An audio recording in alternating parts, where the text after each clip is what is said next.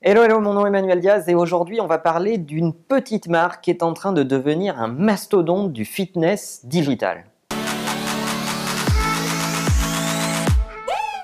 Alors si je vous parle de sport et de digital, vous me répondez Nike bien sûr, il y a forcément beaucoup de gens qui euh, connaissent Nike pour sa pratique de la première basket connectée, c'était Nike Plus, du Fuel Band, et puis des applications, etc., etc., et de l'innovation produit que Nike a apporté autour du fitness ces dernières années. Mais c'est sans compter sur un petit acteur, alors petit tout est relatif, mais en tout cas ils n'ont pas la taille d'un Nike aujourd'hui, qui est en train de tout bouleverser sur ce secteur, le secteur du fitness et des applis digitales autour du fitness. Alors si je vous dis Under Armour, est-ce que ça vous parle? Peut-être pour ceux qui sont fans de sport ou fans de NBA ou fans euh, de fitness, euh, vous êtes certainement dans la cible. Mais la grande majorité des gens vous ne connaissez pas cette marque. D'abord, elle est assez mal distribuée en Europe et encore méconnue. Si je vous montre son logo, qu'on va mettre quelque part par ici, vous allez peut-être y voir un petit peu plus clair. Et si je vous montre une de ces superstars, j'ai nommé Steph Curry, le meneur de, des Golden State Warriors, une équipe de NBA, ça doit vous parler encore plus. Oui, c'est une nouvelle marque qui existe depuis quelques années, mais c'est qui est surtout euh, très récemment en train de se lancer avec une approche totalement innovante sur ce secteur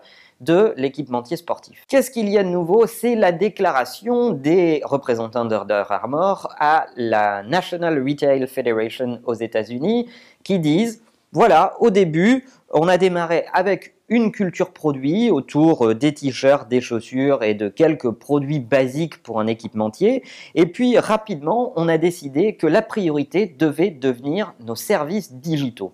Pourquoi ça? Eh bien, Under Armour a compris que se lancer dans la guerre des produits allait être compliqué face aux mastodontes du secteur que sont Nike, Adidas, ASICS, New Balance. Et donc, il fallait exister autrement. Et comment ont-ils choisi d'exister? En n'ayant pas une, culture product-centrique, mais une culture experience-centrique, et en prenant à rebrousse-poil l'intégralité de cette industrie, c'est-à-dire moins le produit au centre et un peu plus le client et son expérience au contact de ces produits au centre de toutes ces problématiques. Comment ils l'ont fait? Ils l'ont fait comme ça. La première chose, c'est qu'ils ont développé des tonnes d'applications.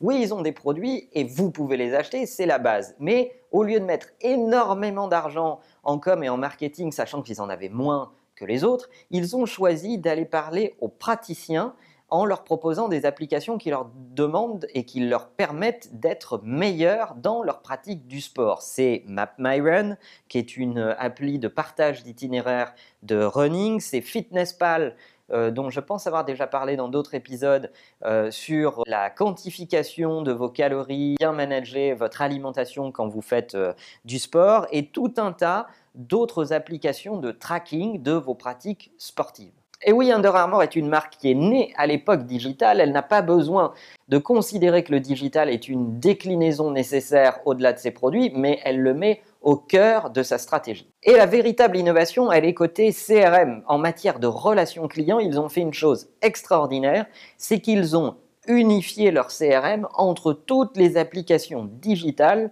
qu'ils possèdent soit celles qu'ils ont créées, soit celles qu'ils ont rachetées, puisque je crois que MyFitnessPal est une acquisition.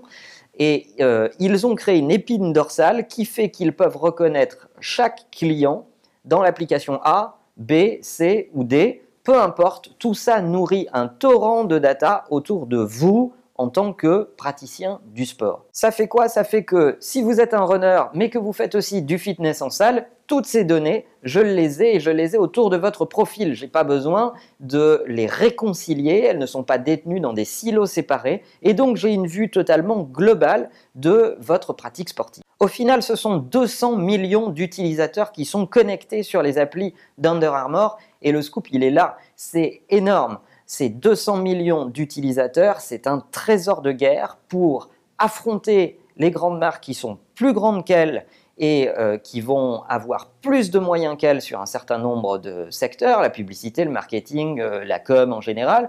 Euh, et ces data-là vont leur permettre de challenger ces grandes marques en s'adressant à leurs utilisateurs de façon bien plus précise et bien plus qualifiée. Et c'est ce qu'est en train de faire Under Armour. Au lieu de créer des communautés autour du produit, ils sont en train de créer des communautés autour de la pratique sportive qui ensuite sont amenées vers les produits et ça, ça change tout dans la démarche. Alors personnellement, je suis évidemment un grand fan de Nike comme vous le savez, mais Under Armour a une approche ici en l'espèce très innovante et très moderne qu'on ne pouvait pas passer sous silence et je pense que c'est valable dans plein de business. Posez-vous la question, est-ce que vous êtes centré autour de vos produits ou est-ce que vous êtes centré autour des problématiques de vos clients? Regardez ce qu'on fait ici ensemble dans YouTube.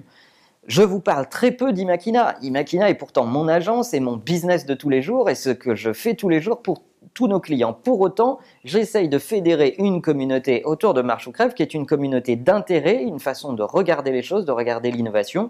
C'est une approche autour de l'expérience de la com et du marketing plutôt que de la promo bête et méchante. Alors avez-vous testé dans vos entreprises des approches autour de l'expérience produit qui dépasse la simple proposition de regarde mon produit comme il est beau Et si oui, qu'est-ce que vous avez fait? Qu'est-ce que vous avez testé?